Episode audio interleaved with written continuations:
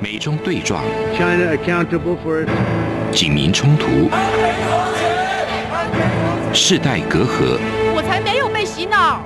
家庭撕裂。学生的本分就是学习，为什么去参加什么运动啊？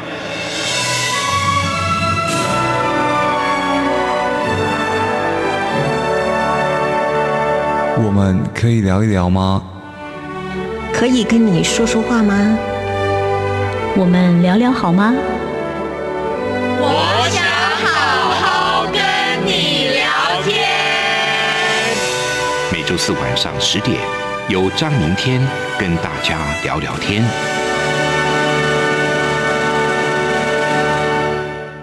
好，各位听众朋友们，大家好，欢迎收听中央广播电台。现在是这样看香港，想跟你聊聊天的时间，我是主持人张明天。这一集呢，想要跟大家聊的是恒大集团可能引发的雷曼现象对香港造成的影响哦。本来上一集就想要跟大家聊恒大这个话题了，但是限电的这个事件影响的面积更大，它直接针对了所有人的民生问题，就造成了冲击。因为有些人可能他生活条件不高啊，就像之前的雷曼事件，它可能不一定影响所有人，它可能影响的是有投资领域、有进入这个投资环境的人。所以恒大事件，我就觉得说，诶，可以放到这一集再来跟大家聊一聊。那所以我们今天就来回头看一看中国这个长得有一点畸型的巨人哦，现在看起来的情况是还在做垂死的努力，但是补充进来的力量呢，好像无法支撑这么庞大的躯体哦。而且这一次中央很有可能是不保了，所以恒大倒下，很多人认为它只是时间问题而已。至于会不会对香港造成影响呢？香港的政府是急着信心喊话。香港的财政司司长陈茂波呢，他就表示说，恒大的债务危机它不会在香港引起系统性的风险，所以他呼吁投资者不要乱了方寸。而且他还表示说，恒大引发香港金融系统的风险很低，他觉得他无法跟那个二零零八年美国的雷曼事件同日而语。而且渣打银行呢，他也表态，他觉得就是也是信心喊话啦，他就说不会削弱对中国的投资热情。那与此同时呢，深圳市府在九月二十四号的时候宣布，将会在香港发行不会超过人民币五十亿元的离岸地方政府债券，并且呢会在香港的联合交易所上市。香港的特首林郑月娥他就表示说，这个是丰富了香港市场的人民币金融产品。也是促进人民币国际化的一个方案，所以呢，听他们的口吻，感觉就是香港的前景还是一片看好的。那所以呢，我们今天要来按照惯例，我们先从恒大的背景，再聊到对香港的影响。我们来先来欢迎台湾韬略策进协会的副理事长张玉桥老师。主持人好，各位线上朋友大家好。请教张老师哦，您觉得恒大政府应该保它还是不保？因为恒大从一九九六年在广州创立嘛。二十五年来，它成功的模式为什么现在不成功了呢？我都还是习惯从宏观的中国经济发展脉络来做思考。谁让恒大变成怪兽？除了恒大自身的野心过大，我们都知道它是高周转、高负债、高投资哦，这有三高企业。就是许家印这个人呢，能言善道，我看他连马云啊都可以呢。说服马云去投资呢，这个恒大汽车哦，但很重要的地方是呢，是中国扭曲畸形的经济发展模式，让恒大可以呢在夹缝中呢求生存，甚至壮大。因为我研究中国经济这么久，它有个规律啊，计划经济本身就有一些制度惯性，拉动中国经济成长有三个变数。第一个变数最重要，叫政府投资。有了政府投资呢，才有所谓的出口跟所谓的内需。因为呢，从无到有，它必须要从政府投资的部分呢，去扶持呢私营企业，或是呢去扶持呢地方的产业。所以政府投资，也就是扩张性的财政政策，再加上呢宽松的货币政策，简单来讲，就是让银根比较软，让你这个企业去贷款发展是比较容易的。再不然就是大傻币嘛。想办法呢，造桥铺路啊，或是说呢，给你呢更多的资源，计划经济有条件做到这样的事情，因为毕竟是国家大于市场，投资这个要件很重要。但是投资最大问题是什么？投资最大问题是在计划经济之中，它有那个投资饥渴症啊，他希望呢把民营企业当成金鸡母，去养这么多会下蛋的鸡。宽松的货币政策让你可以呢在利息很低的状况之下借钱，所以过去中国的经济就有一个扭曲的状况，叫三角债，政府、企业跟国营的银行三角之间的藕断丝连的关系。好，这第一个为大家说明的。第二，我说那个循环是什么？本来呢，我采取呢宽松的货币跟财政政策，大傻逼、大借钱，希望呢你地方政府去扶持很多企业。创造三赢，企业蓬勃发展嘛，地方有税收嘛，那国家就有钱嘛，啊，这是个良性循环。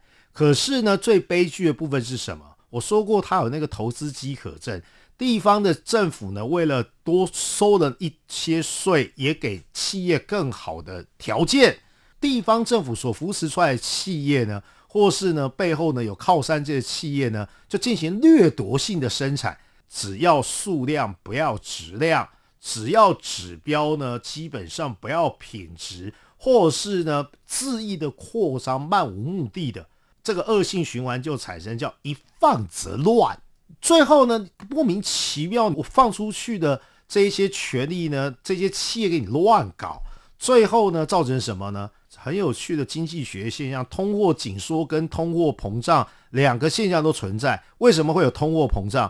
这些企业为了赚钱呢，不择手段，把市场上的原物料呢都搜刮一空。真正需要的民众呢，跟小的企业，要不是买不到，要不然就是要花更多的代价才买到。通货膨胀，另外叫通货紧缩，生产过剩。你制造这么多东西，对不对？没有那么多的需要嘛？你制造了很多的电冰箱跟洗衣机。一家应该原则上只要买一个洗衣机就好了吧，或一个电冰箱吧。结果你制造出来的，比如说家电，已经超过了这个实际上消费者的数量，这个价格就会崩盘嘛。这叫一放则乱。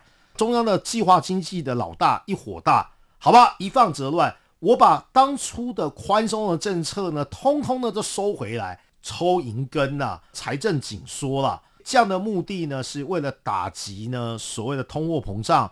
或是呢，想办法把泡沫化的隐忧给压下去，这叫做一收则死，这个就叫做过去的宏观调控。调控的过程死在哪里呢？力道太大，把隔年经济成长的数字呢都给赔进去。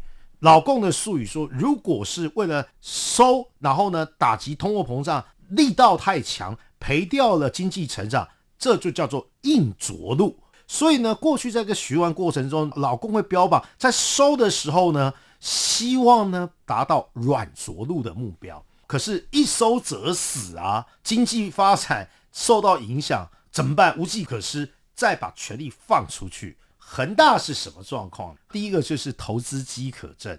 一九九六年借了一堆钱，盖了一堆楼，开了一堆盘，再想办法借更多的钱。我说在房地产部分呢。一有收益，就想办法拿自己的收益呢，跟自己的预售屋去抵押借更多钱，这是第一步。第二步是什么呢？开始就转投资。恒大集团不是做房地产而已，诶，它还有恒大矿泉水哦，恒大汽车哦，恒大足球队哦，在中国恒大足球队的战绩非常好，多次呢获得了中超的这个冠军呢，多点开花。每一次啊，当中央下放权力给他的时候，他就趁机扩张。可是呢，当开始呢要宏观调控的时候呢，乍看他好像是萎缩了。恒大自己啊，许家印很清楚，你还是需要我，因为我规模太大，我牵动的层面太广。恒大是中国第二大的房地产，而中国的房地产的产值居然占中国 GDP 的四分之一强。所以呢，恒大就很聪明的地方是呢。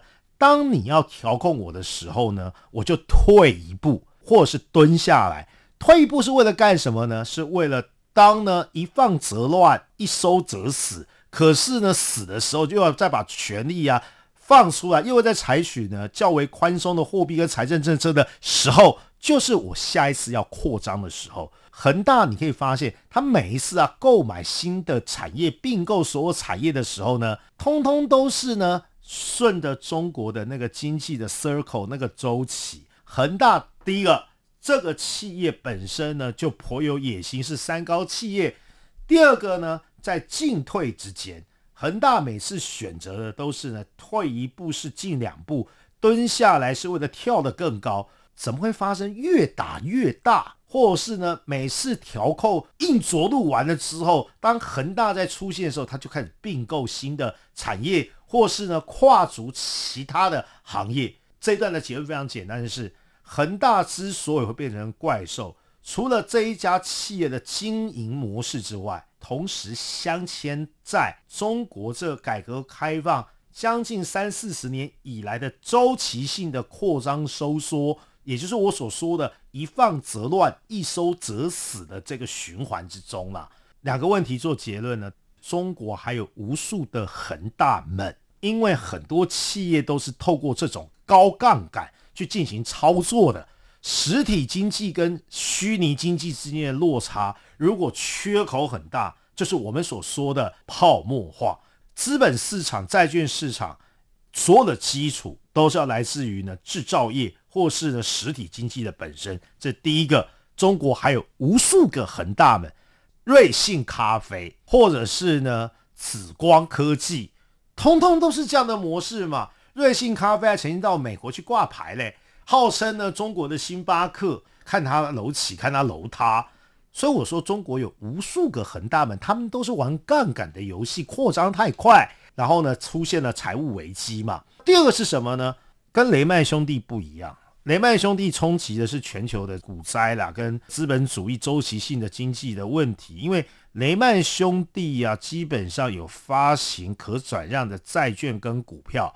美国基本上有个难处是呢，既是最大美元的输出国，它又是全世界管理美元最大的管理者。美元过剩嘛，每个国家都把东西卖给美国，那美国就印钞票，或是呢就用美元给付嘛。所以说呢，外汇存取前十名国家都是以出口为导向的，非常好记。这十个国家，亚洲四小龙，再加上呢金砖五国，再加上沙地阿拉伯跟瑞士，就是全世界外汇存底最多的国家。美元过剩跟管理美元都是美国，就华尔街。华尔街为了管理全世界美元过剩，那你来买我的股票嘛，你来买我的债券嘛。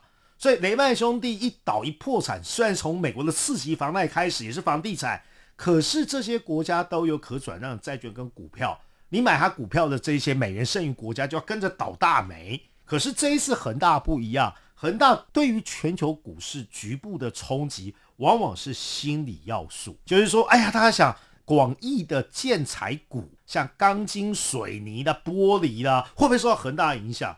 但你看看市场的震荡很快就过去了，因为它并不是做金融服务业，它本身还是制造业。虽然它有其他的跨境的跨产业的经营，那是在中国内部。这个未爆弹冲击的会是在哪里？是中国自己内部的经济，连带效果的联动性不会像雷曼兄弟这么的明显。这必须要为大家说明的地方是，嗯，我没有在做那个资本股票市场的信心喊话。我们只是从基本面来说明恒大现象是怎么发生的了。是不是可以再请张老师补充一下？哈，刚刚老师提到的是恒大跟恒大们他们成功的方法，但是他们为什么这次不成功了？道理很简单，嗯，前期节目我们讲到共同富裕哦，习近平就是想要终结这个 circle，一放则乱，一收则死，应该是从邓小平、江泽民、胡锦涛。老是会遇到的问题，线上的朋友，你只要过去听到中国人民银行啦，或是发改委啊说我们要进行宏观调控、治理整顿，那就代表一放则乱的后果已经出现了，就会开始做那个抽银根呐，或者是说呢减少政府的支出嘛。恒大们过去啊，就好像冲浪一样，冲浪你要等待浪起嘛。浪到最高点的时候呢，基本上呢就准备要开始往下走了嘛。恒大们是透过未能换取动能，在高低之间呢不断的团扶摇直上。我刚才说的中国经济的循环的过程，一放则乱，一收则死，死了之后再放，放了之后乱，所以恒大就可以在这个夹缝中生存。其实恒大有人早就已经示警过了。就恒大的这些共同投资者，像那个山东高速集团，是恒大最主要的投资伙伴。那为什么山东高速集团过去要投资恒大？那很简单啊，因为中国省份的高速公路啊，虽然是你建造，你可以收费，可是它并不是无限制收到死、收到饱为止嘛。当习近平这几年开始在收缩经济的时候，现在最新的指标叫共同富裕嘛，许多企业基本上要开始捐钱，甚至经营权就发生转换。我最后讲一个指标好了，恒大最后的结局会是什么？它会呀海航化，海航是中国最有名的是私营的航运公司，海航。海航一个最大的争议是呢，这个牵扯到政治啊。二零一八年呢，海航的老董王健七月三号在法国发生意外，多数人认为呢有很多的巧合。中国富商这几年有个研究的显学叫做被失踪、被双规、被摔死、被自杀。比如说明天系的肖建华，很多香港朋友都知道肖建华的故事嘛。他在 Four s e a s o n 直接被带走。我们知道 Four s e a s o n 是香港很棒的一个指标的这个酒店嘛，或者是像马云这样的事情。我刚才想说海航化是什么？海航的王健这个老董，二零一八年七月三号，许多中国的朋友跟我开玩笑说：“你看中国做事多么露骨。”海航的王健跟王岐山的关系匪浅，有人说他是王岐山的白手套。在王岐山打击政敌嘛，帮习近平呢去做呢许多打贪的动作嘛，但是呢，他可能有一个呢不好的这个黑材料，叫做海航的王健。就王健在二零一八年七月三号被摔死，就中国朋友，你看这多露骨！我说有什么好露骨的？七月三号有什么？七三就是岐山干的嘛，对，这是中国朋友开的玩笑，高级黑啊！我们只是反映这样，这个摔死的时间还要是七月三号。七月三号就是七三嘛，七三就是岐山嘛，就是告诉你是王岐山做的。最后海航基本上就是被收归国有。所以如果恒大真的发生了意外的话，他会选在哪一天？啊，这个就不知道。会谁会干掉他？待会我们还要说恒大跟香港的房地产，也就是中策集团有千丝万缕的关系，因为香港有一个非常非常有名的叫做大低会啊。大低会的成员都赫赫有名。如果连呢大低会的成员郑裕彤先生呢，跟郑家纯先生呢这一对父子都开始要跳船的时候，我相信香港房地产的这些大亨们呢，基本上已经开始呢看到自己的未来了。好，我们先休息一下，下一节来跟大家聊一聊恒大跟香港富豪的千丝万缕。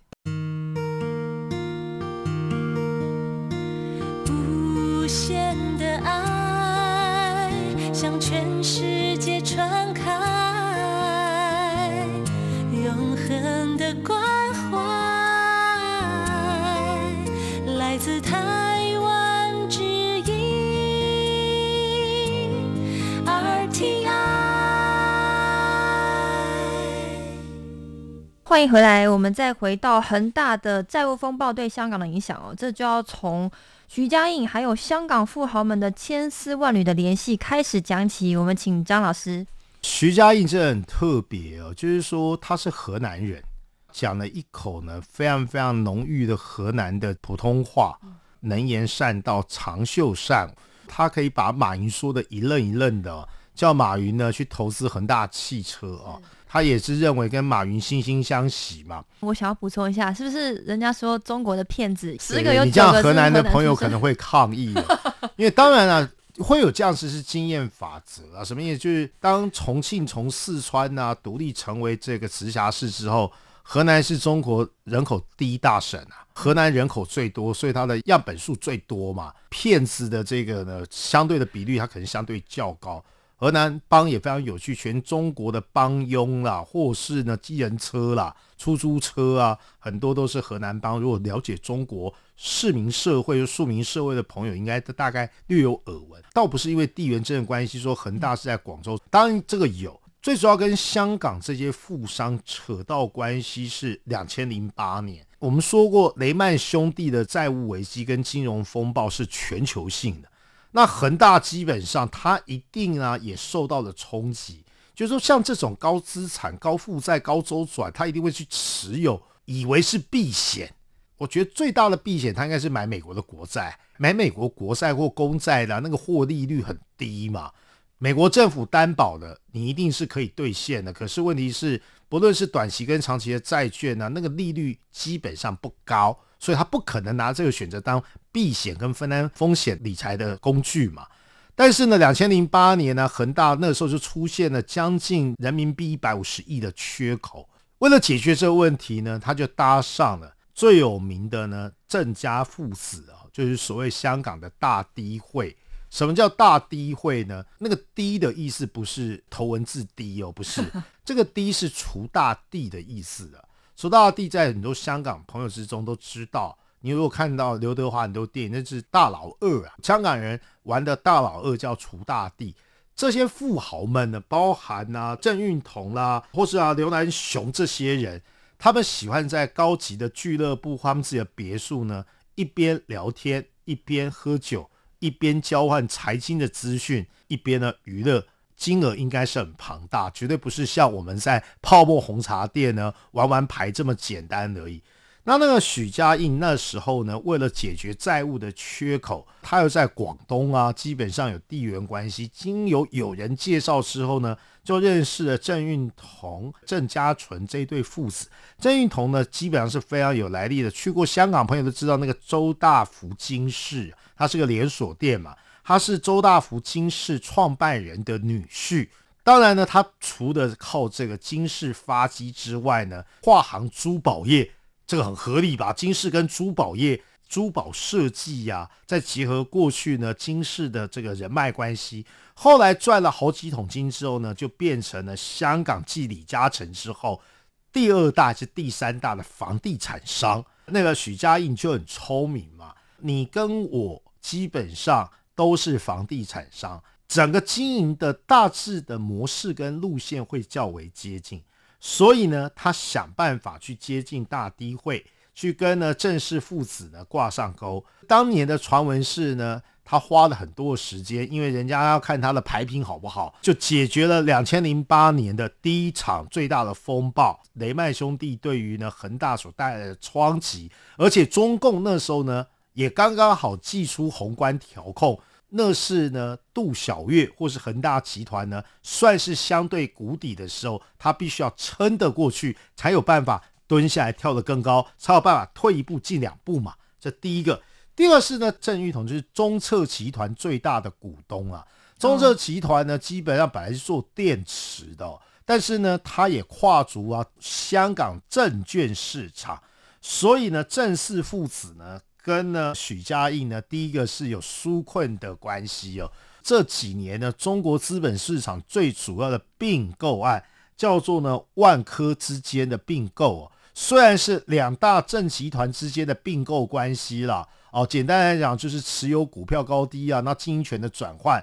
但是呢，我说过恒大什么都想要立足，什么都想要扩张，它也啊牵扯到呢万科并购案。但它并不是主角，它是配角。可是光配角啊，基本上又要足够的资金实力嘛。谁是他最大的靠山？在整个并购过程之中呢，又有郑运彤这个角色，也就是我们刚才所说的中策集团。那现在有个很重要的指标是什么？恒大跌倒啊，中策哈基本上啊也会受到连大伤害。为什么呢？前阵子我们都知道。中共对于香港的房地产早就已经寄出了共同富裕，嗯，也就是呢要共同住房嘛，不再希望香港的经济呢靠炒房哦。说难听的，炒房也都是中国的资本跑去香港炒房嘛。之前就已经有在调控呢这个市场了。第二个部分是什么呢？当恒大的股价最指标的。我们刚才忘跟大家讲啊，高扩张的过程之中会发生很好笑的效应啊。恒大矿泉水啊，买了之后，他根本没有那个能力经营矿泉水这个品牌嘛。结果呢，亏了他就卖掉。可是呢，后来再买回来股权，你有时候觉得匪夷所思，认赔杀出之后，他又买回百分之四十九股权。恒大汽车自从莫名其妙出现之后，从二零一九年到现在。恒大汽车还没有能力制造出半部车来，那最主要指标的震荡效应是什么？恒大汽车在恒大财务危机爆发之后，在香港挂牌的股价从七十块一度呢跌到两块。你要想想看，这根本变水饺股。中策集团是恒大汽车呢最大的股东之一，虽然后来呢股价一度攀升到十几块啊，但是呢中策集团有一个很重要的指标，知道恒大这一次跌了。再也不可能像过去那样子，只是度小月，只是冲浪的低潮，总是会有高潮的时候，或是像一般股市盘整会有呢这个呢盘整低档的时候，总是呢还是会有高档。恒大这一次基本上，纵使啊中共不把它收归国有，他也没有能力再重新站起来了。所以中策集团呢有一个最重要的讯息，他们应该是铁杆哥们吧。一起玩锄踏地，一起纾困，一起经历了万科并购事情。虽然呢，恒大在万科并购虽然抢到了部分的股权，最后呢还是七十亿人民币啊，基本上认赔杀出。可是中策在最关键的时候，这个在商场上最支持许家印的富商，最后呢？把手上所持有中策集团所持有恒大期的股票全部呢以五折方式通通卖掉，认赔杀出。那为什么要这个样子呢？我觉得很简单的地方是，除了真的是经济上认赔杀出嘛，开玩笑一度跌到剩两块，那基本上跟卫生纸没什么差别。这个姿态呢，叫做跟他划清界限。嗯，中策基本上可以亏损一些钱。这意思是呢，不论呢党怎么处理恒大，他都跟我没关系了。不论我过去跟他有多好，为了明哲保身，这些钱我不在乎了。反正呢，我还有其他经营的部分，划清界限或是呢保持距离，是现阶段呢港商啊对于恒大的态度。接下来会是什么呢？比较遗憾的地方是啊。我常在想说，短暂的划清界限有办法挽回长时间未来中国对香港股市、对香港房市、对香港资本市场的清算吗？这可能是个趋势。恒大又只是一个呢，应该讲呢，一叶知秋、见为支柱的一个指标。既然有无数的恒大们，未来呢，可能都会爆发。那我们最好笑、最有趣的地方就要评估是中共高层又是怎么看恒大？他们就是在等待这一天。有什么道理比你现在要破产了，我直接名正言顺用海航模式呢，把你直接接管？可是问题来了，最后要问的是啊，那那一些员工所持有的恒大的相关的债券，或是呢买了预售屋的那一些员工们怎么办？这些现在非常非常麻烦。海航基本上是啊，完完全打对折。你的市值多少呢？基本上，比如你市值在两百亿，老共只愿意出一百亿买海航，所以呢，这一百亿你们自己去做处理，就打对折。之前这一些恒大的员工跟呢债务所有人呢是不接受恒大的债务协商，因为恒大开的条件真的非常非常的烂。比如说呢，我给你车位好不好？拿车位来抵债务啊。那那些员工非常生气啊！你的车位都很多是烂尾楼，房子都卖不出去，你你给我这个车位干什么呢？第二是你还之前还把车位给的价格给灌水，你没有诚意嘛？可是你要想想看，在中国这样的经济环境之下，恒大的员工哪有什么保障可言呢？党的方向已经非常清楚了，只是从恒大的这一个震荡已经不小了。我们也可以看到中国资本市场的未来，也可以看到呢，香港啊，房地产啊，跟股市的未来。feel 出感动，让爱飞翔，带您认识台湾文化之美。RTI。哇，我们感谢今天台湾韬略特定协会的副理事长张宇韶老师的分享，也感谢今天听众朋友们收听。那我们因为时间的关系，我们节目就到这边，我们下周同一时间再会，拜拜。